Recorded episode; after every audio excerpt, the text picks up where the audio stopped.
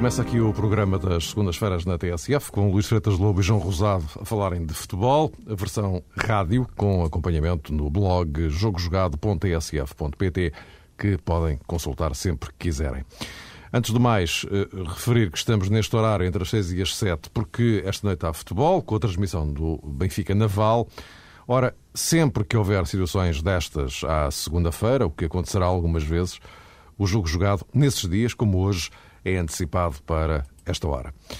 Para hoje temos na mesa a derrota do Futebol Clube do Porto na Madeira e, sobretudo, a exibição decepcionante da equipa de Jesualdo Ferreira, o primeiro desaire do Braga no campeonato e, claro, o início da preparação da Seleção Nacional para o play-off com a Bósnia, marcada desde logo por este braço de ferro entre a Federação e o Real Madrid por causa da lesão de Cristiano Ronaldo. Boa noite a ambos.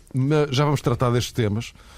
Porque, antes de tudo, Luís Fertas Lobo, tenho aqui uma questão que tem marcado o dia de hoje. A notícia da bola que revela estar o Sporting a pensar na possibilidade de te contratar para o cargo de diretor desportivo, ou enfim, algo uh, semelhante. Uh, antes de mais, alguém falou contigo? Não, neste momento aquilo que te posso dizer em relação a essa situação é que não, é que não existe neste momento nenhum contacto, pelo que, pelo que não posso fazer muitos mais comentários em relação a essa, a essa situação. Portanto, aquilo que me foi perguntado foi, foi exatamente isso, que era um dos nomes referenciados e se, se tinha existido algum contacto. Portanto, neste, neste momento posso dizer que, que, ne, que atualmente para esta situação não, não foi contatado. Uh, há uma. Um, houve uma abordagem, se é que se pode chamar assim, uh, no, no início da, da pré-temporada, ou no final da, da, última temporada, isto chegou a ser equacionável ou não, não passou de. Isto é uma situação ultrapassada. Uhum. Parece-me que já não, não, vale a pena voltar aí. Portanto, foi uma situação ultrapassada, já, já é passado. Isso aconteceu em.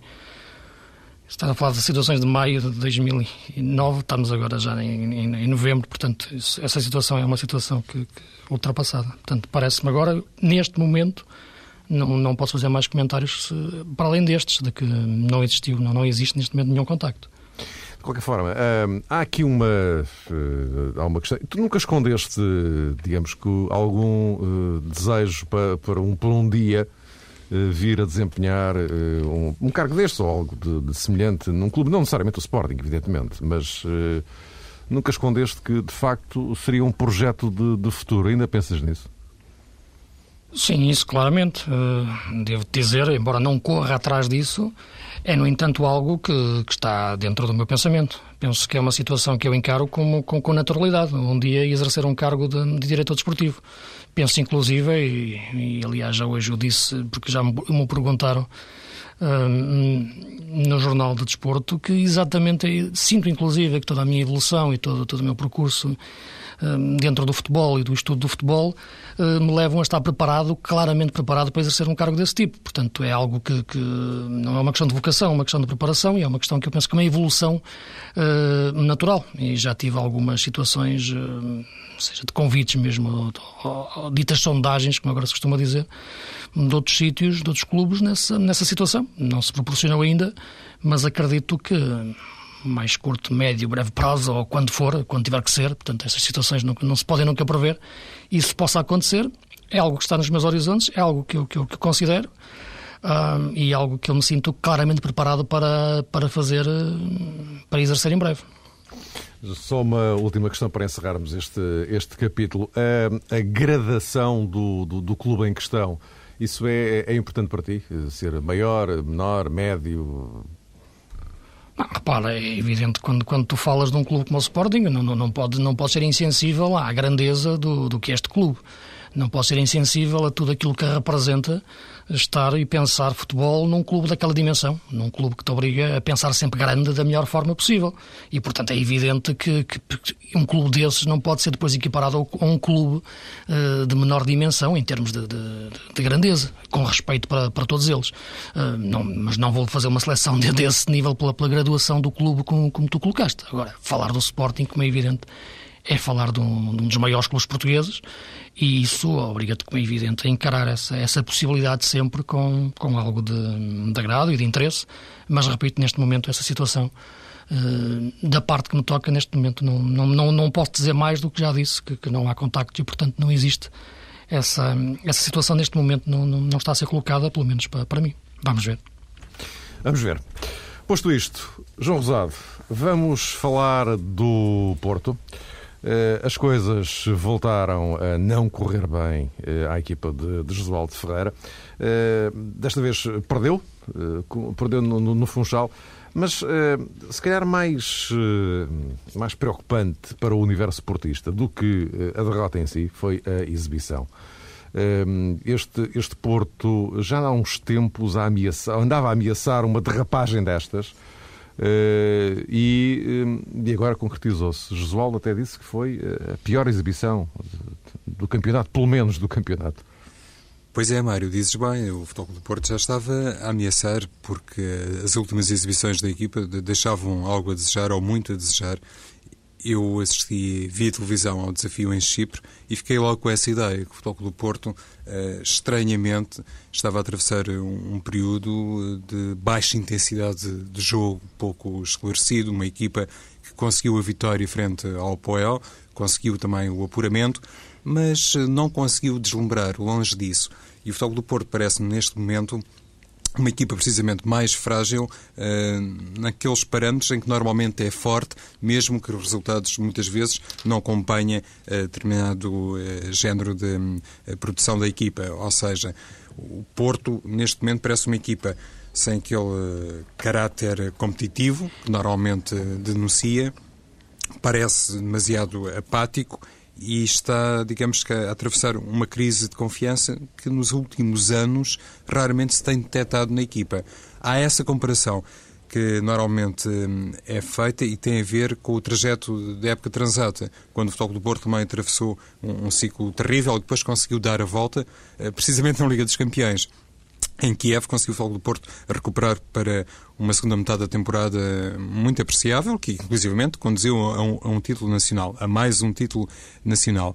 Hoje em dia, julgo que há ali uma série de explicações de índole futebolístico, começa na ausência de Fuchile, começa na ausência do verdadeiro Cristiano Rodrigues, e falámos sobre isto no programa da, da, semana passada, e tem muito a ver também com, com a ausência de Bellucci. Eh, estas três unidades, e, já não vou outra vez recuperar o nome de Silvestre Varela, porque se calhar isso já era uh, atrevimento em, em, demasia, considerando que foi um jogador que chegou recentemente ao Futebol Clube do Porto. Mas uh, Fuchile Uh, o próprio Bellucci, que veio para um, um setor que ficou órfão de Lúcia Gonzalez, e, sobretudo, a incapacidade para a equipa, do ponto de vista anímico, dar a volta a determinados contextos, isso parece-me realmente preocupante. E, e atenção que Jesualdo Ferreira já colocou digamos que o dedo na direção do balneário quando disse, precisamente no rescaldo da derrota frente ao Marítimo, que já estava em condições de enviar recados internos para, para a cabine. E isto no Futebol do Porto não é comum. E é precisamente este traço invulgar que, em primeiro lugar, é denunciado pelos jogadores, pelo comportamento dentro das quatro linhas e agora também um bocadinho pelo treinador, porque, obviamente, é ele o primeiro a sentir os problemas e é ele o primeiro, se calhar, a pagar por eles. É este tipo de realidade, se calhar deixando de ver que o Futebol Clube Porto, ao contrário daquilo que se passou uh, tantas vezes no passado, até vai gostar desta paragem no campeonato e até vai beneficiar desta paragem na Liga Portuguesa. É curioso, uh, Luís, já agora, isto para, para seguires a, a deixa, uh, é curioso porque, se bem me lembro, na época passada, justamente por esta altura, estava o Porto a começar a guinar no, no sentido positivo, não é? Exatamente lá está, e estava o, o Porto, ou melhor, o seu treinador, num processo, não digo idêntico, mas, mas com, com algumas semelhanças no aspecto de reconstrução da equipa. Uh, o ano passado também tinham saído alguns jogadores muito importantes, nomeadamente um lateral, naquela altura era o Bozinho, o, o, o Paulo Assunção e o, e o Ricardo Quaresma.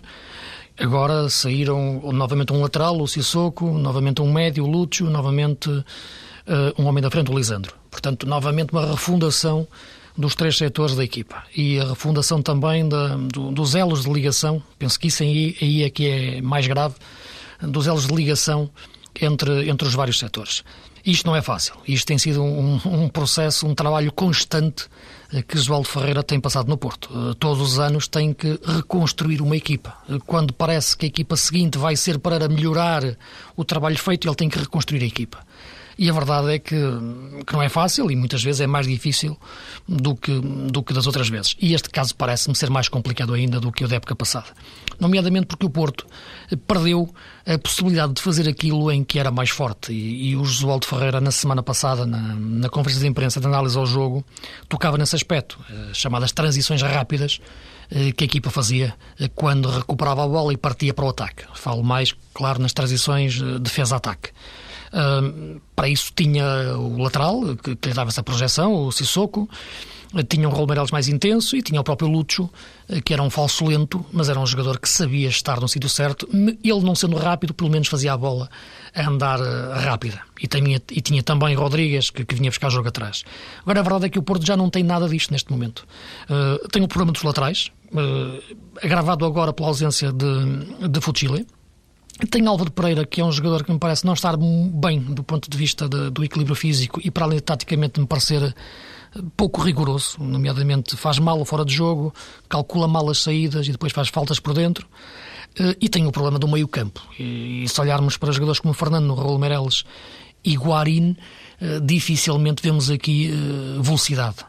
E nenhum destes jogadores tem como característica a velocidade. Uh, e isso trava a saída de bola do Porto, junto ao problema dos laterais. E parece-me que depois disto o Porto não consegue sair a jogar com velocidade. Uh, é por isso que, que se vê muitas vezes o Falcão vir buscar a bola quase a meio do, do meio campo ofensivo. Vem, recua muito para buscar a bola. Uh, Agrava-se também devido ao mau momento ainda de forma de Rodrigues, porque vem de lesão. Portanto, tudo isto uh, junto e impede que o Porto seja hoje aquilo que, que é, a, níveis de, a nível de princípios de jogo. Uh, é uma preocupação que ontem viu-se que Josualdo tentou resolver com o jogador que me parece ser o mais rápido de todos os médios, que é o Tomás Costa. Uh, talvez mais do que a questão Bellucci, que também é uma questão que podemos falar, porque é o jogador mais criativo, eu penso mais no jogador mais rápido. E Tomás Costa talvez lhe desse um pouco mais de velocidade, que é o que falta à equipa na, na saída de bola. Seja que Tomás Costa lateral direito, seja Tomás Costa uh, a médio interior direito, onde jogou uh. Porque sem isso o Porto não pode voltar à, àquela imagem de marca que, que eram as transições rápidas, como o Josualdo gostava de dizer, como todos nós uh, também reconhecíamos, e como o Josualdo tocou na, na conferência de imprensa de lançamento ao jogo. Penso que é este o ponto mais importante que está a impedir o Porto de, de dar o salto em frente. Embora concordo com o que o João disse, ah, são, estas questões táticas são o que são, mas causa impressão ver uma equipa como o Porto não jogar a Porto e as pessoas percebem quando se diz jogar a Porto. Tem a ver com aquela intensidade permanente de jogo, a forma de reagir ao jogo, a forma de lutar por cada bola como fosse a última. Claramente o oposto no jogo de ontem na Madeira, em que o Porto perdeu bem. É verdade que foi num, num golo completamente fortuito e incrível, mas no decorrer dos 90 minutos a vitória do Marítimo é claríssima e justíssima. A questão da ausência, Luís, do Belwoods levanta Exato. também o, o, tal problema que tem a ver, hum, e que já mencionaste, com, com a clarividência e a imaginação num setor também hum. faz ali de charneira entre os outros dois e, e, compete, se calhar, a um jogador como Bellucci fazer correr os outros. Lá está, um bocadinho ao estilo do, do Lúcio Gonzalez, que não Exato. fazia propriamente grandes sprints, mas deixava muitas vezes situações propícias para aquelas arrancadas uh, dos laterais ou até mesmo dos extremos do Futebol do Porto. E, uhum. e, esta ausência do, do Fuchile, uh, na minha ótica, pesa muito porque o Futebol do Porto, com Saponar no lado direito, não, não pode contar muito com isso. E com Álvaro Pereira, no outro lado, não pode contar com o tal jogador equilibrado que falava o Luís. Para um jogador se atrever muito no ataque, depois também tem que ter alguma prudência, porque, em primeiro lugar, é defesa esquerda e não é propriamente um, um segundo look, se quisermos. E o Futebol do Porto, sempre que não tem Belucci na equipa, torna-se demasiado acéfalo e isto tem claramente repercussão e facilita o trabalho da oposição. E penso que a esse nível Michel van der Gaag uh, jogou muito bem do ponto de vista estratégico. E teve ali dois jogadores, o Bruno e o Roberto Souza. Eu até gostei mais da exibição do Roberto Souza do que propriamente eh, do Bruno, mas qualquer um deles comportou-se realmente a um nível excelente e conseguiu neutralizar o, o Futebol do Porto, que não tem nenhum jogador que seja capaz propriamente de arquitetar o ataque e depois, com aquelas lacunas nas laterais, evidentemente que sacrifica os homens uh, da frente. E isso uh, claramente acabou por se repercutir e acho que o Marítimo ganhou com, com justiça porque teve várias situações para marcar golos e, e, curiosamente, conforme dizia o Luís, acabou por sair vencedor graças a um autogol de Fernando, de Rolando. Mas, de Rolando, mas acabou por ganhar bem. Claro. A questão do Belucci, eu toquei porque sabíamos que ia agora falar sobre isso. Ele foi titular no último jogo, não este, o jogo com o Bolonenses, né? portanto, eh, e jogou a primeira parte. E a verdade é que, embora realmente toda a equipa nessa primeira parte frente ao Bolonenses tivesse uma prestação abúlica e uma equipa muito lenta, uh, Bellucci também não, não, não foi o jogador capaz, uh, não digo de acelerar o jogo, porque aquele jogo nem precisava de muita aceleração, mas pelo menos de acender as luzes da equipa na, naquela chamada fase de construção nas costas dos avançados, onde a tal licença do passe parece fazer a diferença e é isso que Bellucci pode dar à equipa. Ele, Ele não deu à equipa. Não é? Vinha é verdade. Agora, eu não sei, é neste momento. Uh, qual a posição do Bellucci dentro do Porto? Isto é, uh, não me parece normal a forma como o jogador está a ser utilizado, digamos assim. Uh, isto é, para aquilo que o jogador vale e, sobretudo, para aquilo que o jogador é dentro do, do plantel, isto é, é claramente o jogador um médio mais criativo e precisando do Porto de criatividade. Não jogar com o médio mais criativo quando precisa, quando está a empatar um jogo em casa ou quando está a perder fora, é algo que, que coloca a questão de perceber porque é que ele não joga. Uh, será só uma questão desportiva? Será, só, será, será uma questão que, física? Uh, tática, será uma questão de disciplina. O que é que se passa para o jogador ser utilizado desta forma? Será uma, uma questão de gestão do grupo própria de, de, de Josualdo Ferreira uh, para impor o seu, a sua liderança em relação a, ao grupo ou qualquer situação que, que, que aconteça no, no, dia a dia, que são normais no futebol, e, mas que possam levar a esta questão. Porque a forma como Belucci tem sido utilizado uh, ou não utilizado, digamos assim, a, a sua gestão, é, é, algo estranho. Eu compreendo que ele não jogue no jogo de, de Londres, por exemplo, taticamente entende-se uh, à luz dos critérios do Aldo Ferreira, ou até o jogo de Chipre, pela questão do peso do meio-campo, da, da recuperação de bola, é um jogador em que não participa muito nisso. Agora, neste tipo de jogos, em que o Porto tem a bola, tem que ir para cima de um adversário, tem que ter criatividade, tem que ter passe, o último passe na zona de construção, na, final, atrás dos avançados, não jogar o jogador que mais faz isso, eh, coloca, é, coloca-me esta dúvida de perceber o que é que se passa com, com, com o jogador para além daquilo que é, que é visível. E há outro jogador cujo, cujo rendimento e cuja exploração de rendimento, melhor dizendo, também é altamente misteriosa, que é o caso de, de Ernesto Farias, porque o Futebol do Porto eh, esta temporada contratou o Falcão e ele está a justificar eh, o investimento que foi feito, mas a verdade é que Farias, considerando os minutos em campo e os gols que marca, é também um jogador que tem tudo a seu favor para ser titular na equipa do Futebol do Porto. Muitas vezes, Jesualdo altera o sistema para poder coabitar Falcão com Farias, mas parece-me que o Futebol do Porto a esse nível também já podia ter dado um salto mais acelerado no sentido de ser capaz de se adaptar melhor às circunstâncias e de utilizar mais vezes o 4-4-2 para ter dois jogadores sempre em permanência no eixo defensivo contrário, no caso concreto Falcão e também Farias. É, nós... Deixa-me só, só para concluir, Mário, muito, muito rápido, é que realmente nós, eh, tocaste no Farias, e é verdade, mas neste momento olhamos para os 11 jogadores do Porto e parece que, que cada jogador tem um problema. É, nós olhamos para eles todos e parece que todos os jogadores neste momento identificamos problemas. Mariano, um jogador confuso, Hulk, um jogador com uma individualidade permanente no jogo, que, que, se agravou até com a convocação para a seleção do Brasil, Raul Meireles numa intensidade baixa, Bellucci, a questão dos laterais. Portanto, há poucos jogadores que neste momento consigam agarrar a equipa. Falcão parece-me ser um jogador que está no define bem, mas é forçado a jogar longe se tivesse que identificar um jogador neste momento que eu acho que seria muito importante para o Porto, tê-lo no melhor, no melhor momento de forma para disfarçar melhor toda esta questão da velocidade de transporte de bola, eu tocaria no, no, no Rodrigues. Eu acho que é o jogador que poderia disfarçar melhor uh, uh, a falta de um médio transportador, sendo ele próprio o jogador que possa fazer esse, esse papel. Posto isto, e agora num flash, porque enfim temos que gerir muito bem o nosso tempo, ainda temos uhum. uh, conversar sobre a seleção. Uh, em relação ao, uh, ao Braga, Luís, primeira derrota, enfim, já toda a gente tinha perdido, só faltava o Braga. Primeira derrota da equipa de Domingos. isto atrasa ou não atrasa alguma coisa? Isto pode ser relevante para, para, para o Braga nesta altura ou nem por isso? É, é relevante, é evidente que a equipa perde um jogo que tem um, tem um, é um jogo especial, até o jogo frente à Vitória de Guimarães. Mas em, em face até de todo este contexto que temos a falar do Porto, que era o terceiro lugar, o terceiro classificado e manteve a distância de 5 pontos depois da derrota, o Braga sente que, que, está na luta pelos primeiros três lugares. E, e, vamos ver até depois, no último terço do campeonato, qual a distância pontual em que o Braga está e para, para, para lutar até ao fim. A equipa em Guimarães penso que deu um sintoma daquilo que eu penso ser o principal problema, que é a qualidade do plantel, digamos assim, para, para uh, substituir algumas pedras base. Não, não, tendo jogado João Pereira, o lado direito do Braga não foi a mesma coisa. O Ney entrou sem ritmo de jogo e sem, sem como é evidente, entrosamento e sentiu-se. Uh, e já agora um aspecto importante: Paulo Sérgio jogou bem, não colocou um, um extremo a, a, a, lateral esquerdo como fez Jorge Jesus. Uh, não colocou o Andrezinho, como tem jogado muitas vezes, lateral esquerdo. Colocou o Sereno, uh, que é central, a fechar o lado esquerdo. E a verdade é que com isso fechou o flanco uh, ao Braga, ao Alain, mantendo ao mesmo tempo sempre a consistência defensiva.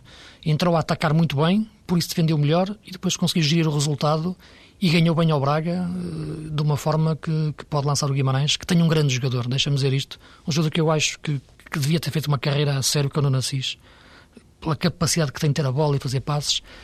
Uh, mas o Braga tem agora um jogo com Leiria em casa e parece-me que pode manter, eh, não digo manter sempre este nível, mas tem tudo para ser uma equipa para continuar nos três primeiros lugares até, até o fim do campeonato. É isso mesmo, ou seja, se na jornada anterior se tinha valorizado e bem o empenhamento do Braga e a exibição do Braga diante do Benfica, mais do género de considerar que foi o Braga que ganhou e não foi o Benfica que perdeu, agora neste derby minhoto, penso que é absolutamente razoável dizer-se que foi o Vitória de Guimarães que ganhou e não o Braga que perdeu. Porque do ponto de vista tático, e o Luís já fez algumas abordagens nesse sentido, Paulo Sérgio eh, acabou por fazer um jogo também muito bom, a tal colocação do Andrezinho ali como lateral direito, muitas vezes aula direito, e sobretudo a utilização em determinadas circunstâncias do jogo de apenas três defesas, com Sereno a jogar entre o eixo central e o lado esquerdo, isso acabou por dar à equipa uma consistência no meio campo, até do ponto de vista numérico, que acabou por eh, agarrar uh, o Sporting de Braga e, e, acabou por impedir, uh, por exemplo, o Guiana de fazer o seu futebol habitual. Foi isto essencialmente que faltou uh, a Jorge Jesus fazer no desafio frente ao Sporting Braga. Paulo Sérgio deve ter estudado muitíssimo bem também aí o Sporting Braga e acabou por não deixar jogar, mas o Vitória de Guimarães, enfim, uma vez completa essa tarefa, digamos assim, de não deixar jogar, depois fez bem a segunda metade do plano e acabou por atacar e fazer realmente um jogo eh, do ponto de vista exibicional, muito homogéneo e muito conseguido. Foi uma vitória que não chega, obviamente, para uh, pensarmos que o Sporting Braga vai entrar em declínio, mas penso que o Vitória de Guimarães, ao contrário, é uma equipa absolutamente relançada, precisamente por ter ganho a um conjunto que liderava e vai continuar a liderar a Liga Portuguesa, graças à excepcional temporada que tem feito, sob a orientação de Domingos Paciência. Ora bem, temos aí os dois jogos do play-off da seleção. Sábado com a Bósnia na luz, quarta-feira em Zenica, lá na, na Bósnia, a segunda mão. É, sobre os objetivos, eh, enfim, não vale a pena falar. A ideia é eliminar a Bósnia, ponto final. Não, não há muito mais para dizer em relação a isto. Agora, eh, Luís, eh, este arranque da, da preparação está a ser marcado por, por um braço de ferro entre o Real Madrid e a Federação Portuguesa. Enfim, a história é subejamente conhecida. Uh, o, Ronaldo não, uh, também não tem que se apresentar antes de quarta-feira. Uh, aliás, o Pep só virá na quarta-feira, porque amanhã há jogo da Taça do Rei em Espanha. Uh, e, mas que leitura é que fazes desta situação? eu não, não quereria ir ao ponto de perguntar quem é que tem razão neste, neste conflito, mas do ponto de vista da seleção, ganha ou perde eh, com, com, com, este, com este cenário? O cenário que é de conflito? Sim, sim, sim, sim. sim. Até porque e... nós não sabemos em rigor se o Ronaldo tem condições de jogar ou não, quer dizer, não é? Exato. Essa é que é a primeira questão. Uh, perceber até que ponto a, a, lesão do Ronaldo neste momento o impede de, de competir. Uh, aquilo que me parece, sinceramente, pode estar a acontecer uh, tem a ver com o facto de, do Real Madrid não estar interessado que o jogador entre agora, vindo de uma lesão, num, num alto, numa intensidade competitiva muito alta. Uh, isto é, uma coisa é o jogador voltar de lesão e jogar meia hora ou jogar um jogo particular uh, num ritmo mais baixo, uh, seria o mais indicado. Outra coisa é ele voltar da lesão, ainda com algumas dúvidas se deve voltar ou não neste momento, e entrar num jogo de intensidade máxima, de, ritmo altíssimo, de, de, de competitividade, em que pode, uh, no limite, agravar a lesão ou fazê-la reincidir. Portanto, e parece-me que isso é o que está na cabeça do Real Madrid. E para o Real Madrid o melhor é o jogador não jogar um jogo desse tipo, como serão os dois jogos de, de Portugal, e, gerir a sua utilização de uma forma cuidada nos jogos do, do Real Madrid. E, e é por isso que parece-me que, que, que, o Real estará a fazer um pouco esta, este jogo de luzes e sombras perante a situação do, do Cristiano Ronaldo. Agora, neste momento, eu acho que aquilo que vai acontecer e, eventualmente, é o Cristiano Ronaldo ter ter uma palavra decisiva nesta situação e dizer que quer jogar para a seleção e sente-se em condições. Penso que se isso acontecer, uh, o Cristiano vai estar no jogo e, e, e, jogará.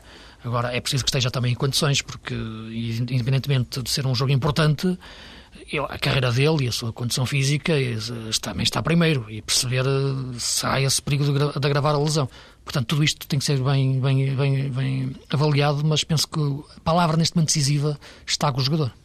Aí está, Luís. Alguém então está de facto a mentir neste processo, porque o Real Madrid diz que, inclusivamente, o jogador já terá manifestado por carta que deseja ser um, inspecionado, permita uma expressão, em Madrid e não propriamente ser avaliado do ponto de vista clínico em Lisboa. Mas isto também só prova outra coisa, e há pouco o Luís Freitas também sublinhava isso, ou seja, Ronaldo é de facto um jogador especial, porque não faz sentido pensar-se, a menos que tudo isto tenha sido uma enorme eh, encenação, e eu não, não estou tentado a acreditar eh, nessa tese, mas não faz sentido pensar-se que Cristiano Ronaldo está em condições de ajudar a seleção nacional.